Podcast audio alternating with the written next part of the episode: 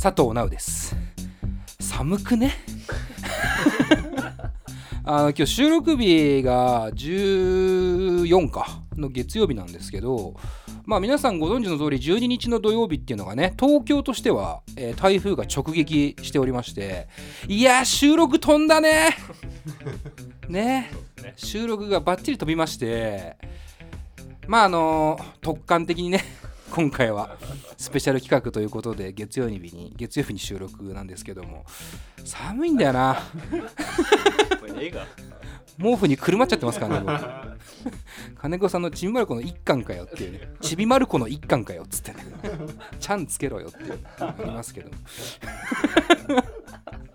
あのーすごい1週間だったっすよね。この1週間。で僕一応メモったんですよ。何があったかえらいえでやっぱいや偉い偉いってか俺基本的にメモってるんだよ一応ね。ただそのメモが一つも面白くないだけなんだよ。なんかさこれ全然話変わっていい今日ゲストいないから。あのトークのさ賞味期限っていう話をさ誰だっけなサマーズだと思うんだけどがしててさやっぱラジオやってるとメモるんすよ。オープニングトーク何喋ろうかなとかこういうトピックがいいなとかっつって。結構細かくメモる時もあるのね。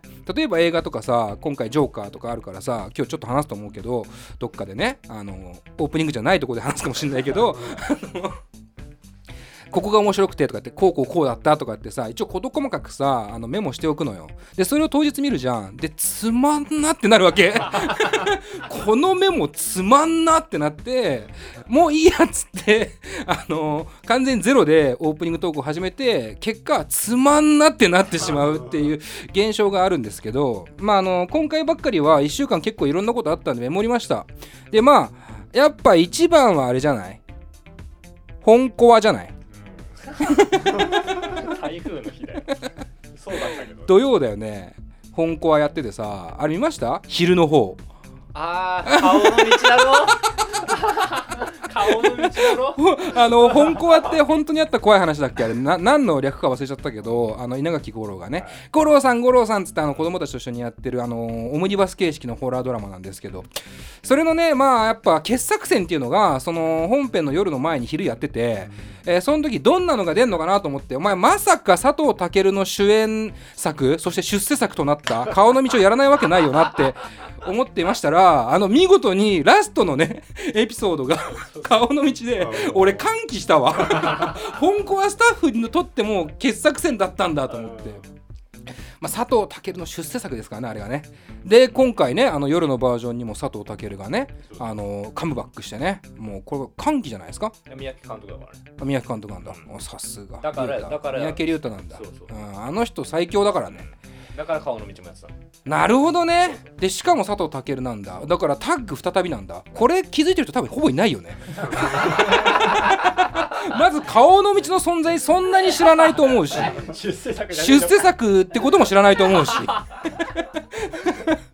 俺らのルロケンじゃねえからっていうその。俺らしかやってねえんだよ。顔の道だから佐藤健の出世作であり代表作っていうぐらいかな。一週間。いやいやつまんなくねえだろ今の。すげえ面白い。あとねまあいろいろありましたけどもあと台風がねやっぱ来ちゃったりとかしたのとまあ、あとはこれはだからずっと金子さんに突っ込まれ続けてますけどもあのラグビーのワールドカップね。これ僕多分一言も言及してないんじゃないかとで僕スポーツ観戦ものすごく好きなんですよ。でここ最近だと NBA とかも見てるしあのもちろんサッカーの日本代表とかねよくここでも話しますけどもこう試合がこうだったとかサッカーやってるやつ気に食わないとかなんかそういうことを話したことあるんですけどまあラグビーねなかなかこう馴染みのないスポーツですからあという意味もあって話さないのかなと思いきや僕ラグビー部ですからね。ラガーマン。ラガーマンですから。元ラグビー部だから。なのにこの4年に一度か分かんないけど日本で開催されてるワールドカップに一言も言及しないという。逆にお前なんかあったんぐらいの。ありますけど。めちゃくちゃ盛り上がってるんですそうだね。あんまり知らないけど俺高校の時ラグビー部で中学の時卓球部だからね。だから俺卓球の話も1ミリもしたことないし。あれね P リーグそう。ただどっちもね軽音部を兼任してたからね。だからちょっと軽音の話に寄っちゃってる感じありますけど。ただラグビーすごいですね。うんすごすぎですねていうか。見てますか？お二人は。ニュースで、ニュースで。うん、ワッティはあ見てなかったですもう見て ニュースですら。お前普段何見てんの？っていうかネットフリックス加入してなんか見たの？あでも、えー、テラスアンサーも最新まで見ました。おお。しっかりハマっとるよ。ね 面白いですね。まああのラグビーぜひとも見てほしいんですけど、うん、ただこれ僕が話さなかった理由っていうのはちょっとあるはあって実は。スポーツってさやるのと見るの別物じゃん？うん。っていうのがあるのまず。だからこうラグビーやってましたけど高校3年間ね。で僕一応副キャプテンまで行きましてナンバー8を任されてましたけどただその見てはないんだよね。そのなんていうのラグビーって普段中継がないから見慣れてないわけまず。で一番さ有名なのは多分早慶戦とかなんだよ、うん。その大学ラグビーっていうのが結構文化として有名だから。で早慶戦ってなるとまあまあ満員御礼みたいな感じで伝統の一戦。だからプロ野球でいう巨人阪神みたいなところなんだけどそれ以外ってまあここ最近じゃん五郎丸が出てきてねあのラグビーの日本代表が南アフリカに勝って大フィーバーが起きてでめちゃくちゃ盛り上がってついに日本開催でうん。ってなってるから、まあ、そういう意味では僕もそんなにラグビーをめちゃくちゃ見慣れてるわけではないよというのがちょっと話せない理由でもあったかなと。ただルールに関しては結構詳しいからね。これルールが結構ラグビーって難しいわけじゃない。だからねぜひともあのールールぐらいは把握してから見た方が面白いなっていうのはうずうす思ってますよ。ただ言ってませんけどねここではね で僕はまあその把握した上でラグビーのワールドカップは見てます。でやっぱねなんすかね。こんなに強いんだね。日本ってね。知らなかった。知らなかったわ。その南アフリカに勝ったの言うてまぐれでしょって思ってたから。結構なその差があるんですよ。というのもラグビーって高校ラグビーはねみんな体ちっちゃいでしょ当たり前だけど。だから技でやるラグビーって言われてるのよ。戦術とか技術で勝つラグビーって言われてて大学ラグビーっていうのはまあフィジカルになっていくんだよね。要は体の大きさもかなり大事になってきて、えー防具もつけなくていいし高校まではねあのヘッドギアつけなきゃいけないんだけど大学からは大丈夫。で社会人ラグビーっていうのはそのさらに上なわけよ。で大学ラグビーのチームが社会人ラグビーのチームに勝つって実はこれかなり稀なことで。要はそこの差もかなり開けてるのね。で高校と大学はもちろん開けてるわけ。もう運命の差なわけ。で日本代表っていうか要はその世界のナショナルチームってなってくるとそっからさらに差が開けるわけじゃないですか。体の大きさとかね。その中で勝つっていうのは要は日本人に生まれたからにはなかなか勝てないわけですよ。簡単に言えば。あいつら体でかいから。あのニュージーランドとかさあっちの方のやつらとかも。で勝っててあまぐれだって思ってたら今回のワールドカップでねまさかの全勝してますよ今。最強かよっていうね。もう本当体ちっちゃいのに勝てるっていうさなんかその技術で勝つラグビーっていうのをちゃんと日本はねなんつうの確立したよね。であとスタミナだよね。やっぱ後半につれてまあちょっとこの間やったサモアだけは別格でしたけども基本的にやっぱ後半戦日本スタミナ落ちないですからなかなか。だからその日本人の体格とかそのなんていうの性格に合った戦術を今の監督まあ監督の名前知りませんけどその らこういうとこなんだよその情報が抜けてんの。今のなんかスタンドオフの名前誰ですかと言ってもん誰だっけってなっちゃう多分田村だけど。でなんかそういうところがまあちょっと俺知識欠けてるんだけど。ただそのなんかこう長年費やしてきた日本代表としての戦い方っていうのがやっと功を奏して世界にまぐれではなくしっかり通じることっていうのが証明されたっていうね。これはだからすごいこうエポックメイキングなことなんですよ。ね？ほら 大した話出てこねえだろほら。もうちょっと言いたいなあの選手は猫が好きでとかそういう言いたいんだけどさ。ないんだよそういうの。ノーサイドゲーム見なかったのあ日曜劇場？全部撮ってあります。一番向いてません。あれなんで根本としてそんなに興味がないのかもしれない。ラグビーに。やんのはね。やんのはやんのは好きって言うとやってないですけどそれも。10年以上は。やってないですけどまあやるのは楽しいんだよねでもやんないと分かんないよねなんかラグビー。まあうちらの高校、うん。まあうちらの高校で言っちゃったけど俺と金子さん同じ高校なんですけどあの割とラグビー昔強かったね豊玉高校っていう都立の高校なんだけどまあそこ強かったからラグビーの授業があんだよね。体育の授業が必修であって。で金井先生っていうのがいてね。この話前オフトークで言われてるようにしましたけども。金井律夫先生っていうのがあのうちは担任でありそして僕のラグビー部の顧問でもあった方でして結構有名な高校ラグビー界では結構有名な人だったらしいんですよ。ただもう猛録じじいだったんですよ。グラサンかけてて分かりやすくジャージ着て。てずっと酔っ払ってる。ちょっと酔っ払ってる。であのー道をね運転して一回ね僕助手席乗ったことあるんですけどね。あなんつうの中央分離帯にあるようなあのコーンを全部跳ねのけていく。その中央分離帯の中央を 車でかけていくっていう。すげえやつなんだよね車にババババババババババって全部当たっていく柔らかくなかったら事故ってるっていう人なんですけどでよくジャージを着ていてそのジャージがなぜか駒沢スカッシュクラブのジャージを着ているその腕にはなぜかカタカナでタイガーウッズって書いてあるっていうもうねむちゃくちゃむちゃくちゃな先生なんですけどっていうのがねあったからこうやラグビーやるのもねなんとなく体感としては分かるんですやんないとよくわかんないんだよねまあ確かにねそのやっぱ体と体のぶつかり合いとさやっぱその戦術的な部分がさアメフトとかとも似てるしまあサッカーっぽくもあってみたいな。だから割とこうなんつうのオールラウンドなスポーツなのかもしれないね。走って当たって技術もあってみたいな。でそういう意味ではやるとねよりあの面白さが分かるかなっていう感じはしますけど。ただまあこの後決勝トーナメントねありますから。で南アフリカと再戦ですから。これはねいいお膳立てができましたね。南アフリカはもう今度負けるわけねえだろっていうリベンジできますから。で日本はまぐれじゃなかったんだぞって言いたいわけですから。ここ面白い試合がね1回戦20日だったかな。なんでぜひとも皆さん見てほしいなと思います。なんか終わりそうな感じですねえーまあそんな感じで、えー、と今週なんですけど、えー先ほども言いましたがゲストがいらっしゃいません。まあ台風っていうのももちろんあるんですけどもあの僕ら今回やりたいことは一つ決まっておりまして今日ですねえー、レディオ DTM500 回プラス10周年記念イベントの追加出演者そして深夜帯の深夜の部であるオールナイトパーティーの詳細を解禁します。一足お先にねあのこの配信が16日の夜なんですけども、まあ、17日の夜にはオフィシャルの解禁もありますんで、まあ、一足早く聞いた人はね、楽しんでもらえればっていう感じです。じゃあ、この後、レディオ DTM500 回 &10 周年記念イベント深夜の部出演者発表スペシャル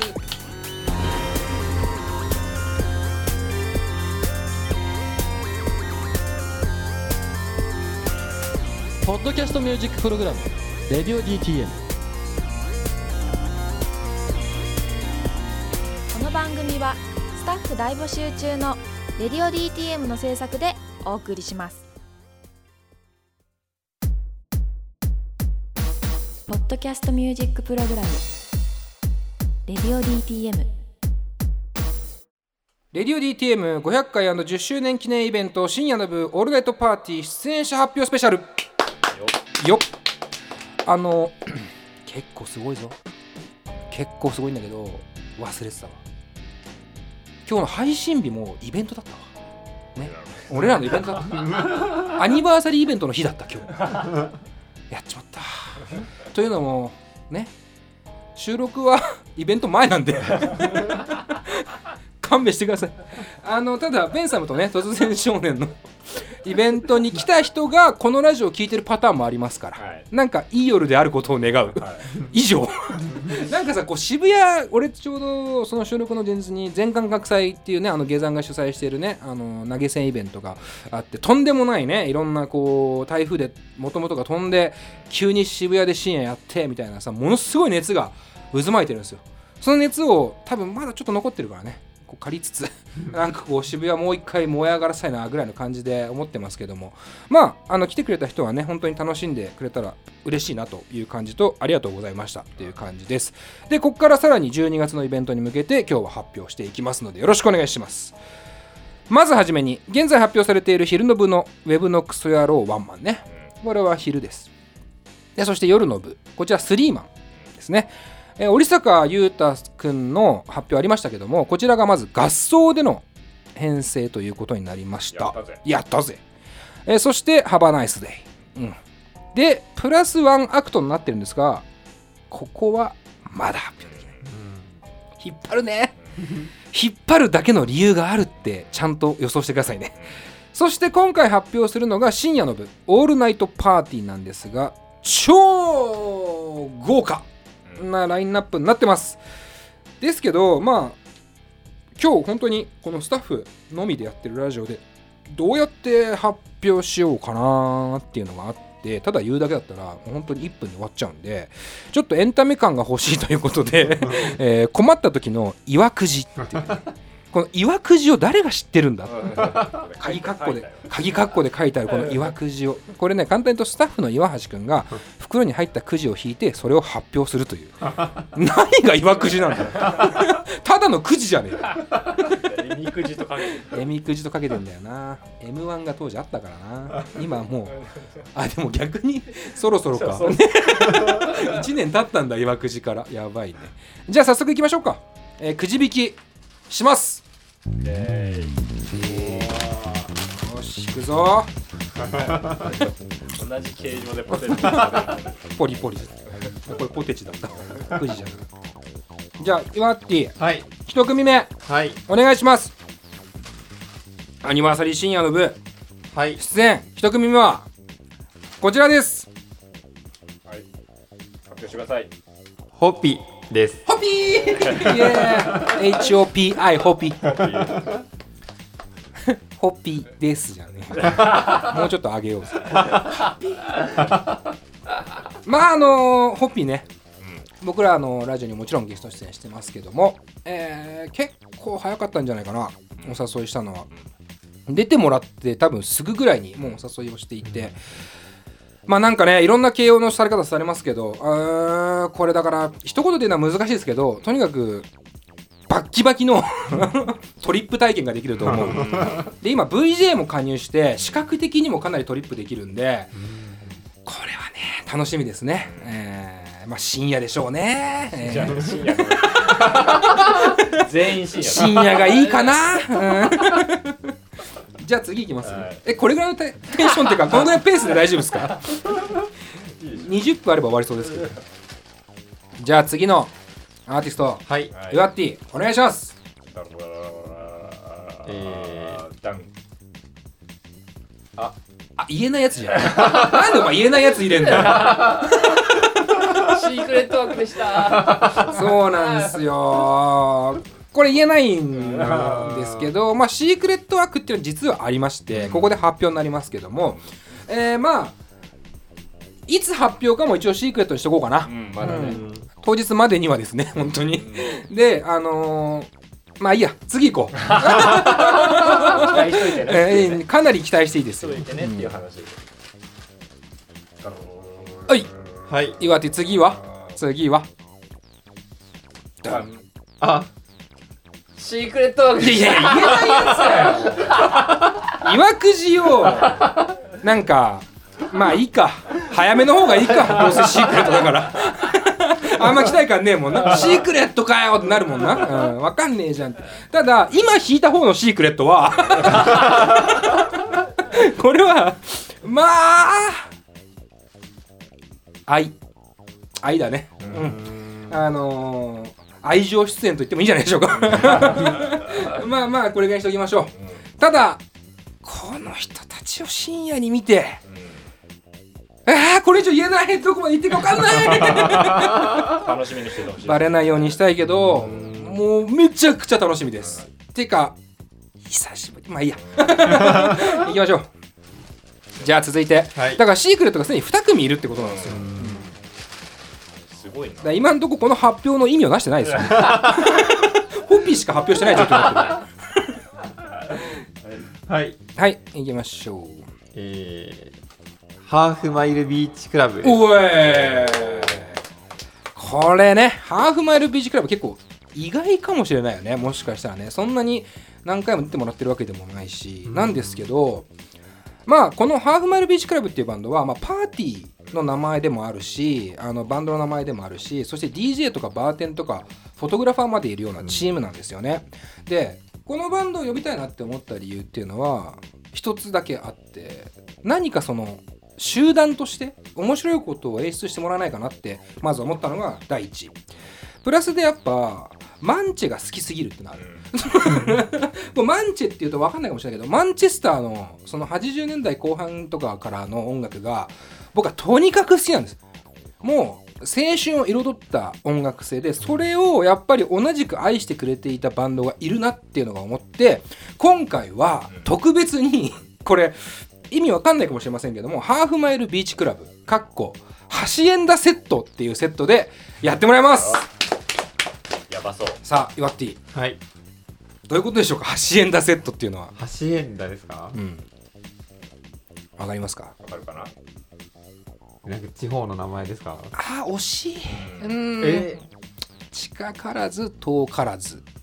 いや近からず。時間の無駄あのいいね。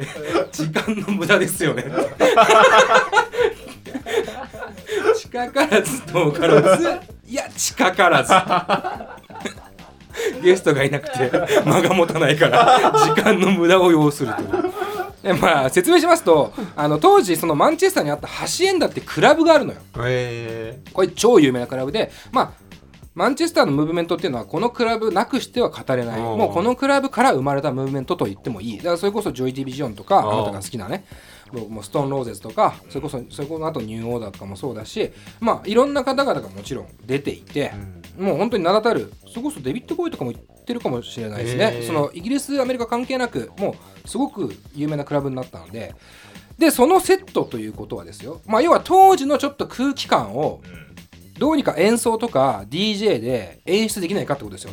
要はクラブハシエンダで流れていたような音楽をもともとハーフマイルはやってるっていうのもあるからそことまあもしかしたらカバーソングとかも含めてうん。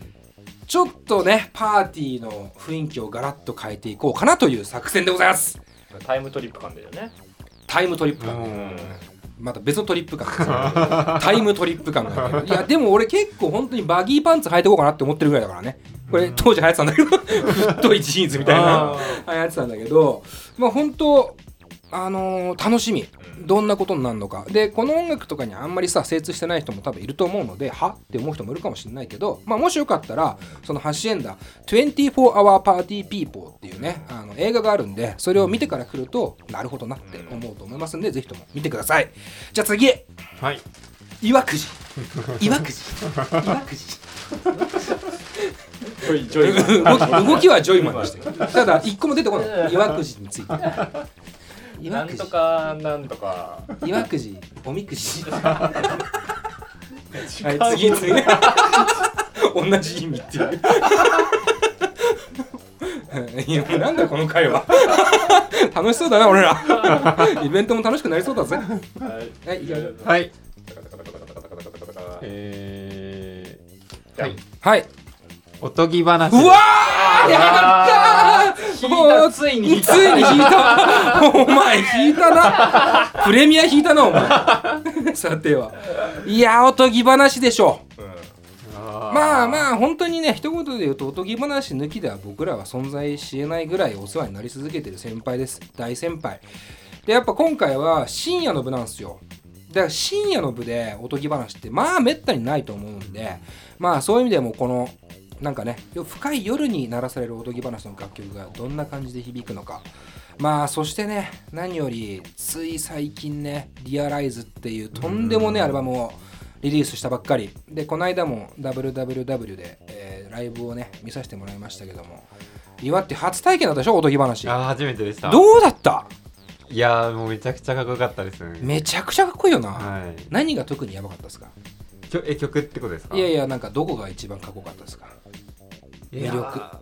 えー、でもなんうん大きい会場で見てるみたいな感じ。あー多分それはね俺の中では確固たる演奏能力がまず前提としてあってこんなにすごいライブするバンドはね本当にめったにいないんですよね。うん。演奏能力とそのもちろん創作能力とそのパフォーマンスとうん結構俺の中ではパーフェクトなバンドなのでまあ本当にねおとぎ話なくしては語れないぐらい大好きで今回もご一緒できることをすごく嬉しく思ってます。ありがとうございます。おとぎ話。じゃあ次行こうか。って何なんで今のタイミングでふんが出たのか分かんないけどはいはい入江洋さんですいやー入江よまあなんでしょうもはやマブダチと言っていいかもしれませんね。まあネットフリックス友達というかビデオフリークス友達といいますか。まあ入江さんに関しては本当にながらあのゲストとしてまあアルバム出したタイミングとかももちろんですけどもいろんな企画でね来てもらったりそれこそリニューアル直前のねプロトタイプも入江さんとやったりとかしてて本当に仲のいい方なんですけどもこの間出した「サマーフード」っていうね、曲が中村みなみフィーチャリングの曲がマジで変態的で。最高です。いやこの人はやっぱ音楽の才能素晴らしいなって思ってるんですが、ですがこの人がすごく長けてる部分っていうのはもう一個あるんですよね。ね？皆さんご存知かわかんないですけどこの人が演奏するカバーやばいんすよ。これ多分ツイッターとかで動画見てる人多いかもしれないですけど結構ライブでカバーソングを披露することが多くて入江さん。それこそ400回記念の時とかもなんかやってくれてたかな？スイートメモリースイートメモリーやったよね、松田聖子の。で、そういうのがあって、300回かあれは。あれは300回か、うん。そうかもね、うん、300回も400回も出てもらってるからね。うん。っていう意味では、もう3回 ,3 回連続出場なんですけど、この人、それこそスピードのホワイトラブとかさ、この間。あのー、ツイッターで上がってて見たけどまあ異常に良くて異常にいいっていうか異常に変態的で でやっぱそれ見てみたいいっぱいってちょっと思っちゃったんだよ。ということで入江よ今回カバーソングセットで参戦です。最高。最高じゃない？マジで最高だよね。でまず俺入江さんの魅力を伝えたいっていうのもあるんだけどそれがさみんな知ってる歌で結構やってくれるから多分知らない人も知ってる人も楽しみ方はフラットなんだよ俺の中で。でもそれを演奏する入江の変態加減とかもちゃんと楽しめる感じが俺はすげえいいなって思ってます。何やってほしいですか？えー、難しいな。チャゲアス？まあまあまあ。なんかチャゲアスやってたことなかったっけな確か。今まで見た中だとそうねチャゲアスとかやってほしいかな。あとはまあでもやっぱ日本の歌謡とか j p o p って言われてるところからの選曲が多いので誰だろうね。うん時期的にはクリスマスソングうわお前あれだろ？お前あれだろ？俺は香味野菜だろ？あごめん今ポテチの ポテチの味だっただかわらここでしかわかんない 広瀬香美な。広瀬香美 Dear Again。 Dear Again な、うん、最高。歌いてー！今歌いてー！歌えるラジオやりてー！最高だね。まあでもクリスマスだからね。クリスマスキャロルの歌もあるし。洋楽もありえるからね。洋楽もね。いやー楽しみだね。夢広がります。まああのカバーソングだけかわかんないけどね。まあちょっとちょろっとね自分の曲もやるかもしれないですけど基本カバーソングセットなので、まああの老若男女問わず楽しんでほしいなと思っております。じゃあ次。はい。すごいね。ハーフマイルは8円だセットで入江よはカバーソングセット。セットを強要する団体みたいなはい。あーだんドスモノス。いやーたぜドスモナス。ドスモナかぶってるから食い気味食い気味。にやりましたね。うまあ今もうすごくないですか勢い。ん乗ってますね。乗ってますね。まあ僕らもね結構人聞き惚れぐらいの感じであの来てもらってその後速攻でオファーみたいな。その場でオファーレベルでしたけどまあそれこそ全館覚祭にもねあのソーシット君も出てたりとかしててまあ今すごい活動の幅がものすごく急激に広がってると思うんですよ。多分僕らのラジオに来てくれた頃よりももはや広がっててあのいろんなガイタレのねあの前座というか、まあ、オープニングアクト的なことをやったりとかまあ、ビートライブも対応できるしで「タイタンマン」とか「タイタンマン」でまたいろんなねあのトークイベントも出てるみたいだしなんかここらも書いてるみたいだしなんかこう結構なんだろう三者三様の個性がぶつかり合う、まあ、ヒップホップって言っていいのかぐらいのこうちょっと歪んだところを持っている世界観を持っている人たちなんですけどこの人たちはライブがねマジでものすごくてねダブダブで僕ら見に行きましたけどまるで一本の映画を見てるかのような、その VJ を駆使しているんですが、まあ、その VJ と楽曲とその肉体的ななんちゅうの気持ち悪さというかこれだから気持ち悪いって褒め言葉なんだけどなんて言ったんだろうね。異様さだよね。そのバランスの異様さがどんどんどんどん人たちを引き込んでいって何かどっかストーリーを感じてしまうぐらいの流れを感じるライブなんだよね。これをだからロフトまあバーステージなのかメインステージかホールステージなのかわかんないですけどもまあロフトで見れるっていう機会もあんまないと思うからまあぜひともこのタイミングで今のドスモノス目撃した方がいいなと思っておりますよ、はい。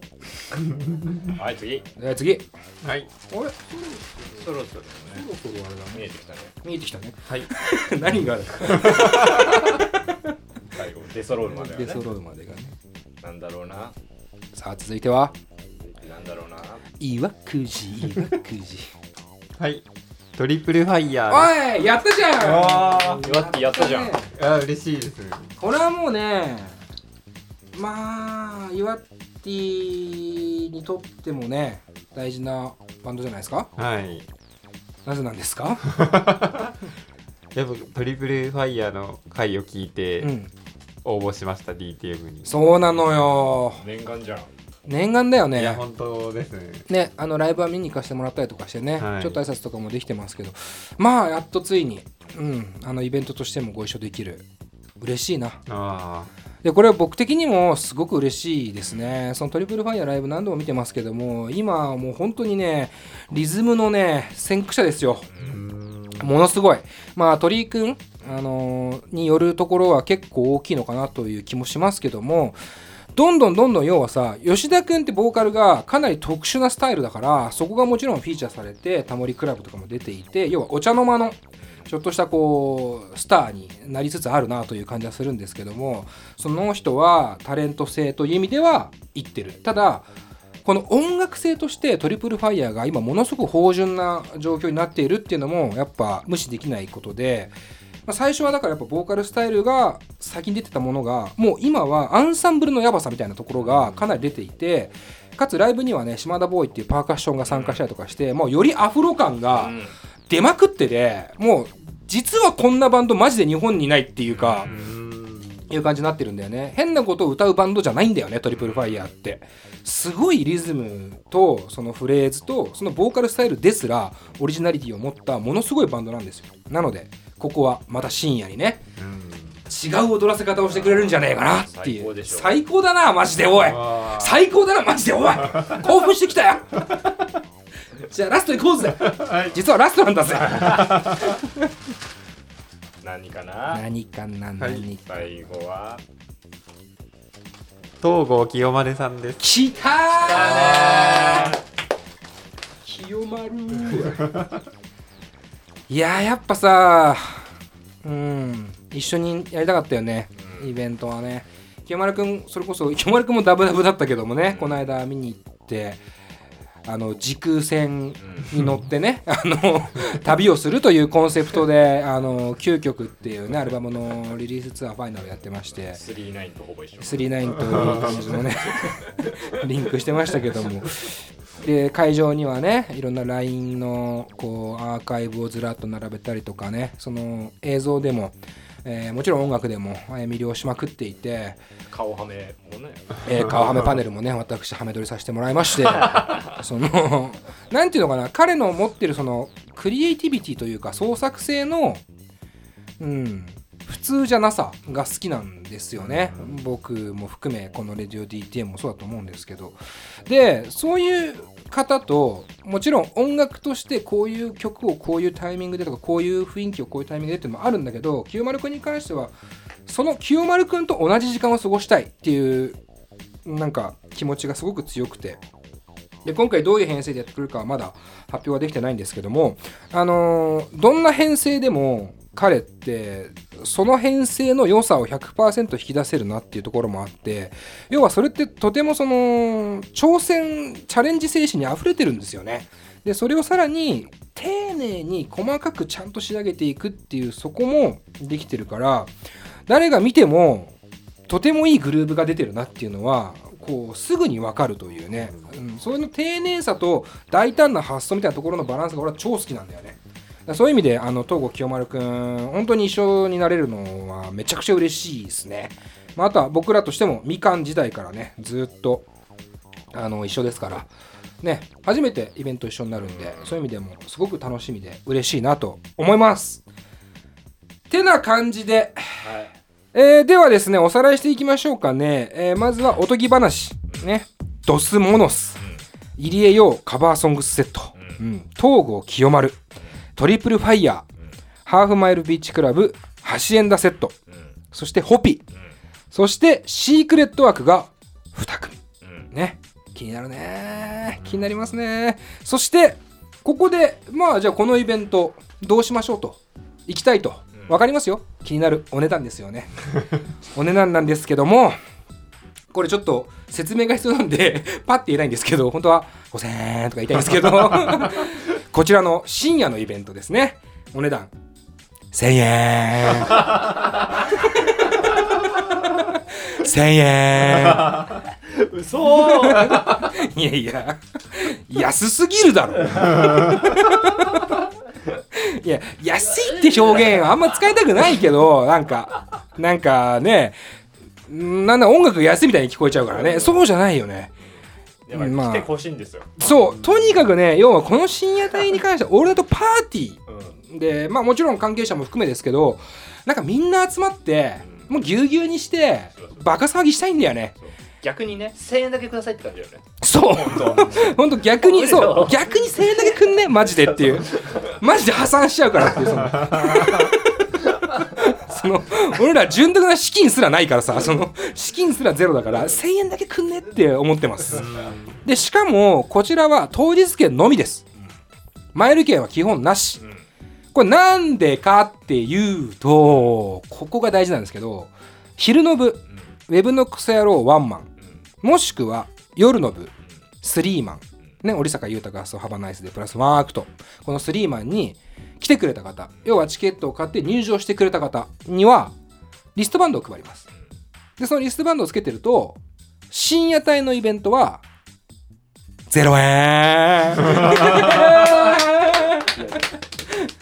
うん。分かりにくいじ0円。繰り返すんだ。よ無料です。無料。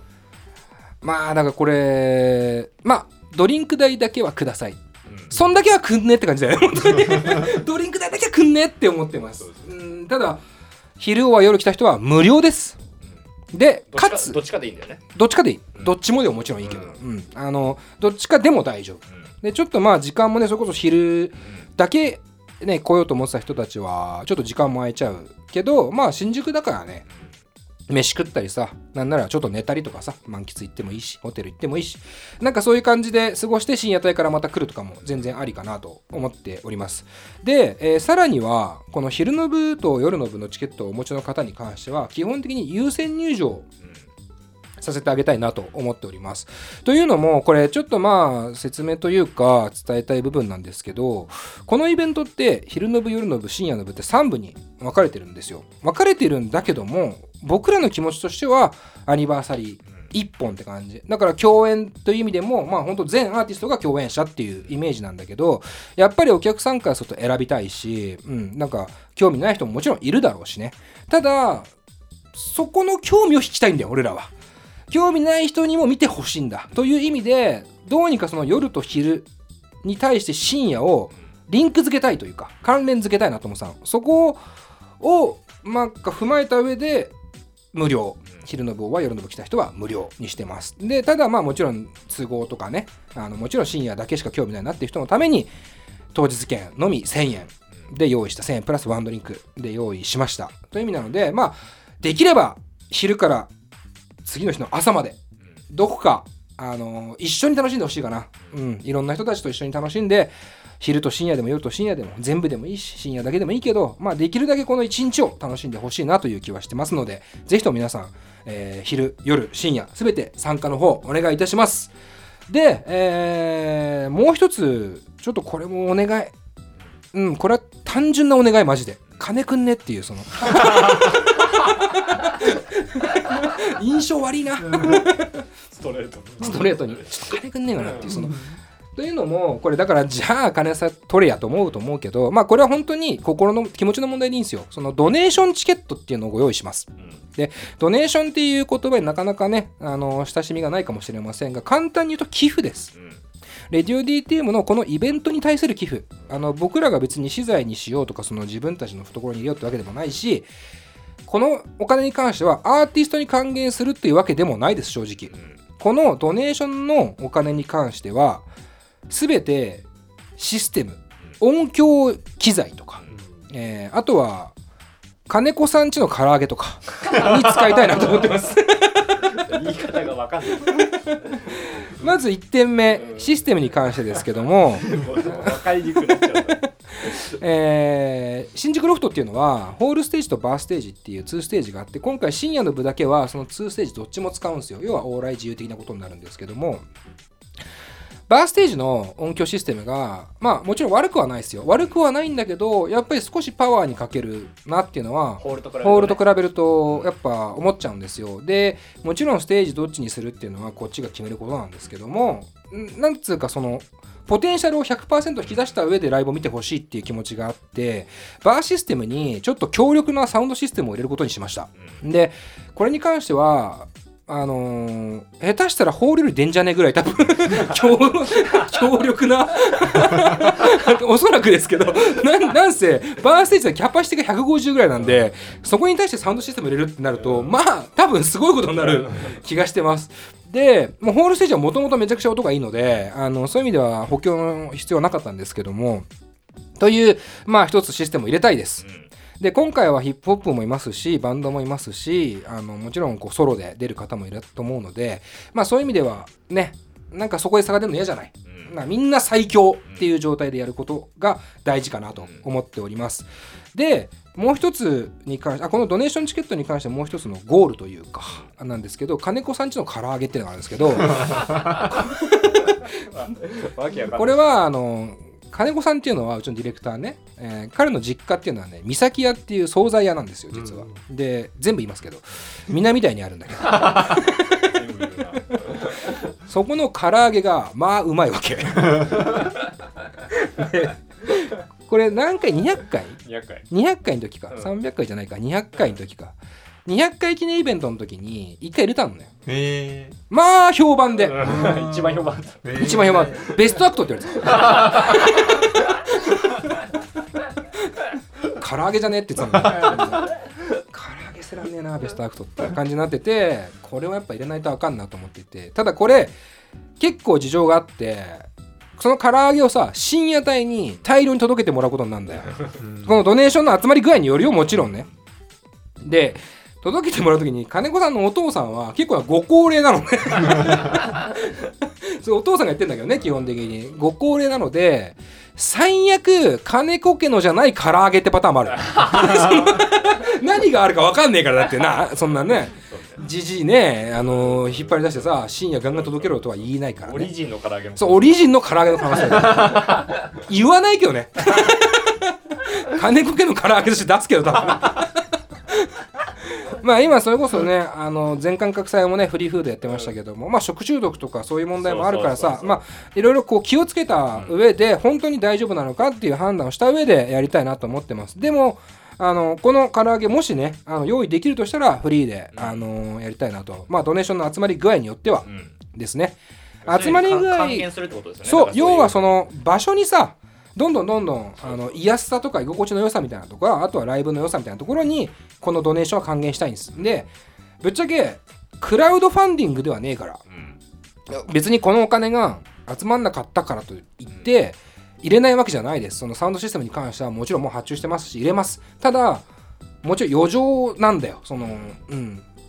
そんなに簡単に入れるもんじゃないっていうか、ううん、金銭的にも。だからそこでこのドネーションを用意しました。なのでまあレディオ DTM これ聞いてくれてる人とかねあのチケット見てくれた人がまあ1枚1000円からなのでチケットに関しては。で何枚でも一応買えるようになっているのでまあお金持ちの人はね、うん。10枚とか買ってもらって。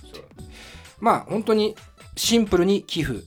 してほしいな。俺らも10年ラジオやってきてもちろんお金取ったこと一回もないから、ね、配信という意味ではね。あのこれ聞いて楽しんでくれた人はちょっとだけねちょっとだけありがとうって気持ちを、あの出してくれればなと思っております。で、あのそのドネーションチケットを買ってくれた人に対してですけどもあのこちらで特製のステッカーを、あのプレゼントいたします、うん、まあ正直ステッカーかよと言われてしまうかもしれませんがあくまで、えー目的はサウンドシステム、うん。なので、まあ、ちょっとおまけ的になっちゃいますがその1000円で1枚なので1枚につき特製ステッカー1枚はい。お配りいたしますでまあもしよかったらそのステッカーを全身に貼り付けてきてほしいなっていう ぐらいの感じだよね。なんかお前すげえ貼ってんなみたいな。そうでそれでなんかお俺還元してますよっていうねうん。俺俺参加してますよっていう感情を出してくれるとうん。なんかそうだね。何よりそのそそういう参加をすることによってなんかこうイベントと一体感を自分の中で持てるようになるって一つの面白さをなんかこう見出すきっかけにはなると思うんだよね俺はね。そこそ何度も言うけど全感覚祭も俺ドネーションしたし7000円とかしたんだけど T シャツ買って。やっぱ俺いれ行けなかったんだよ。てか見れなかったんだよ全感覚祭その入場規制で。でドネーションしたのにとか思ったりもしたんだけどただやっぱりそれをしたことによってイベントが成功してほしいっていう気持ちが強まったりとか、この夜がみんなにとっていいものになればいいなとかっていう一つの気持ちになったりしたんだよね俺はね。でまあそういう気持ちでみんな来てほしいっていうのもあるしまあ言うて俺らもアニバーサリーでお祭りだからさなんかちょっと協力してもらってあのいい環境でイベントができるようにしたらなと思っております。はいなのでこちらドネーションチケットの方はまあもろもろホームページとかあのチケットリンクとかあのどっかしらでどんどんあの拡散していくので、えー気になった方はぜひとも、えーたくさん購入してもらえると嬉しいなと思っております。はい。ということで以上ですね。あはい。はい。ドネーションチケットは、はい。そのサイトで買うんですか、はいそれともはい。なんか当日か買えるんですか？こちらに関してはですねどちらも用意しております。で、えっ、と、前売りというか、あの事前に購入いただける場合は、在庫っていうね、チケット発券システム、今でもあのイベントの方のチケットもそちらでやってますけども、在庫で販売しております。なので、まあ、なんつうの、いわゆるネットチケットっていうの、ううん。まあ、ああいう感じでスマホとかで、で、こう、そのチケットは入り口ではなくて、基本的にあのイベント会場内の物販スペースで、あのこちらでチケットをもぎらせてもらって、でそのタイミングでステッカーをお配りしようかなと思っております。なので、例えばこう当日会場内に来て物販来てもらって、そこには一応募金箱的なものを用意しておくので、まあ、そこに入れてくれた方も、あの同じくドネーションチケットとしてステッカーをお配りしようかなと。その場でもいいその場でもいいです。はいで、まあ、基本1枚1000円ぐらい、ん。1000円ぐらいじゃ1000円。なんで、なんで曖昧にしたのかね。1枚1000円。気持ち。気持ちはね。気持ちはね、えーもう100円でもいいんだ、マジで。まあ当日とかはさ、あの募金箱はもう逆に1000円に満たない額とかでもいいかなとは思ってるんですけどもね、あのステッカーは1000円で1枚、1000円以上の人うねん、にしようかなと思っております。てな感じで、うんえーっと、まあ、いろいろ言ってきましたけども、まあ、昼のね、ウェブの草野郎ワンマン、えー夜のスリーマン、折坂悠太合奏、 Have a Nice Day プラスワンアクト。で、深夜は今日発表した、えー今んとこ、2、4、6、7、8、9、シークレット2組合わせて9組ですね。一応、アンドモアの可能性もありますまあまあねが、えーまあ、とても豪華なメンツになってまいりました。皆さん、ぜひともご来場お待ちしております。で、あの今回発表したアーティストの楽曲に関しては1曲 ,1 曲ずつ Spotify のね、Radio.DTM のプレイリスト、えーに追加しておきますので、えーライブ当日までよかったら聴いて、こう、熱を高めていってもらえればなと思っております。以上、一旦 CM。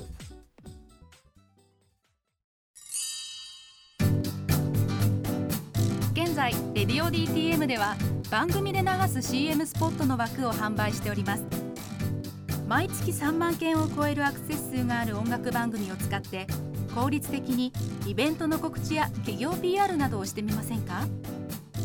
詳しくは番組サイト内の特設ページをご覧ください。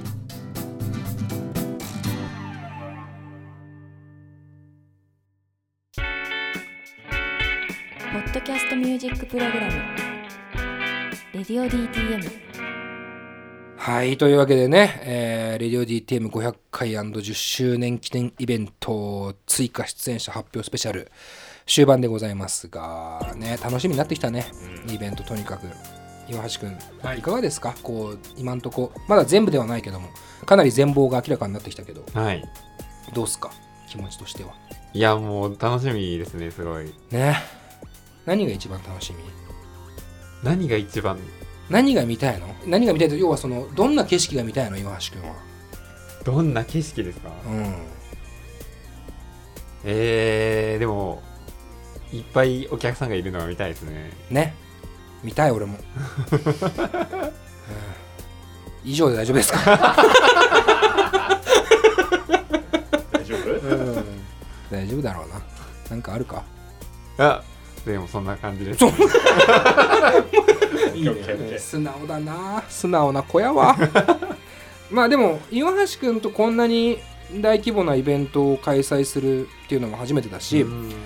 えっと400回記念の時もいなかったんだもんね。だから初めてこうアニバーサリーイベントを共にするっていう意味ではあのいろいろ楽しみ。僕らも岩橋君が何がしてくれるのかとかも楽しみだし なんか一緒に盛り上げていけるのもねすげえ嬉しいから、はい。多分当日大変だけどな。当日クソ大変だと思うぞ。俺ら言っとくけどな後ろ盾が一個もねえんだから。な100万借金貸せなきゃいけないんだぞ。赤字になったらお前。何もないんだから後ろ盾が。頑張ろうぜ。はい。うん。金子さんどうっすか？せっかくなんで。いやまあ楽しみですけど、うん。なんか僕のイメージですよ、うん。なんかねちょっとだけうん。悪い感じの遊びをしをうんみんなでしようぜみたいな感じなんですようんうんうんうんねなんかこのイメージの問題ね。うんうんうん。今回の。うんうん一日通してだけど。なるほど。そうそう。だからそういうラインナップになってるとは思うんですよ、はいはいはい、うん。なんかそうだね。うん。こうわちゃわちゃ和気あいあいもいいけどね。うんなんかそれだけじゃない感じだよね。多分すごい一日だから、うん、うんもうめっちゃ泥酔してぶっ倒れてる人も多分いるし。めっちゃ踊ってるなっていう人もいるし、うん。もしくはなんかこううちの唐揚げ食ってくれてるなっていう人もいるかもしれないし、うん。でもなんかそういう全感覚祭もそうだけどさ、うん。なんかちょっとみんなで遊んでる感じじゃないけどさ。そうだよね。わかるわかる。集いじゃないけどさ、うんなんかそういうなイメージはしてるんですよね。そうっすね。なんかだから俺ら的にもその多方面の友達に来てほしいなと思うしさ、なんか遊び方的にもさめちゃくちゃ飲んでさタバコバカバカ吸ってさ なんかさ俺らなんか結構そうだからさタバコなんかもそうだけど。なんかそういうのもいいなと思ってんだよね。もうこの年になってきてから。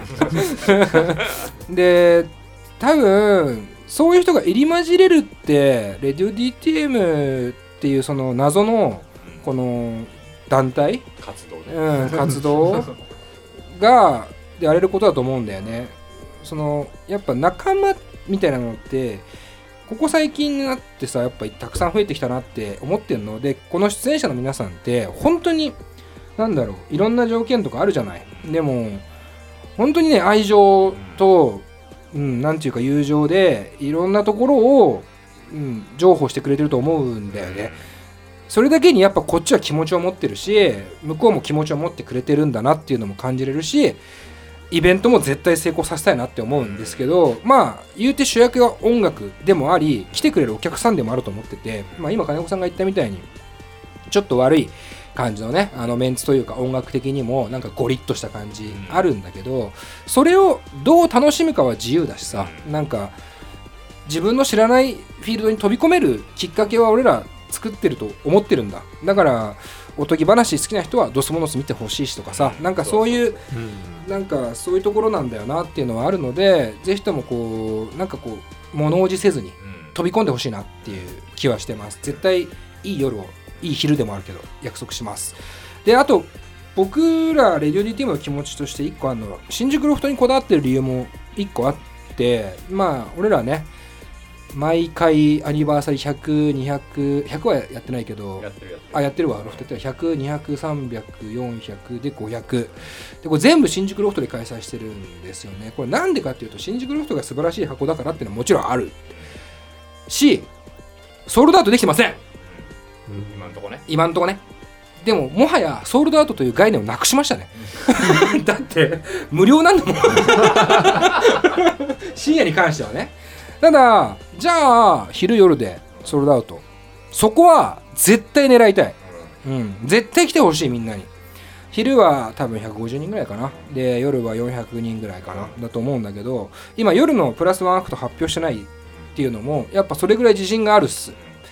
いやついに来たねそこまでっていう感じしてます。正直もう泣きそうなレベルだよね俺らはね。なんだけどまあこれをこの気持ちをお客さんに受け取ってもらうためにやってる部分もあるのでぜひともみんなの力を合わせてねソールドアウトまでこぎつけてその後ナイトパーティーで入り乱れるみたいな感じが理想かなと思います。という感じかな。まあとにかく今後もいろんな情報を発表していきますからまあ何より当日会場でお会いできればという感じです。まああとこの情報が解禁されるのが多分配信日の次の日17日なんですけどもあの情報解禁の際には拡散の方ちょっとご協力いただければなと思っておりますのでよろしくお願いします。で今チケットなんですけど、え昼の部のチケットに関しては10月末まで二次選考チケットとして2000円で販売しております。でこちらは先ほども出てきた在庫っていうねチケット発券システムを使っているのであのホームページとかイベント特設ホームページとかから買ってほしいなと思います。でプラス夜のチケットも二次選考チケットが10月末までこちらは価格が3800円になっております。まあ要はこの2種類どちらかを買えばまあ深夜は無料。お得だよ。うん、超お得。で今のうちに買っとかないと値段はどんどん上がっていっちゃうのであの皆さんぜひともね10月末までにバーッと買ってなんならソールドアウトさせてほしいなぐらいに思ってます僕らは、あのぜひとも皆さんふるってチケットの方ご購入お願いいたします。ドネーションもね。ドネーションもそうですね、うん。あのちょうど始まるんで、うん。えーお願いいたしますね。という感じで今週は以上になりますあのちょうど配信日ねイベントもあってそれに来てくれた人もねこのラジオ聞いてくれてると信じたいですけどもあの僕らアニバーサリーの準備本当に去年末ぐらいからずーっとやっててさ もうずーっとやってて本当に。ロフトを抑えたのは去年末だしでこの3部構成でっていうのも結構早い段階で決めてでそっからねブッキングいろいろやってやっとここまで形になったなみたいなちょっとした実感もあってこっからやっとこうイベントの、まあ、お客さんに対してねいろんなアピールができるかなと思ってるので、えーぜひとも末永く当日までえー見守ってほしいなと思っております。というわけで以上になります。今週は大丈夫ですかね？あ大丈夫ジョーカーの話してねえや。やっべえ。佐藤直でした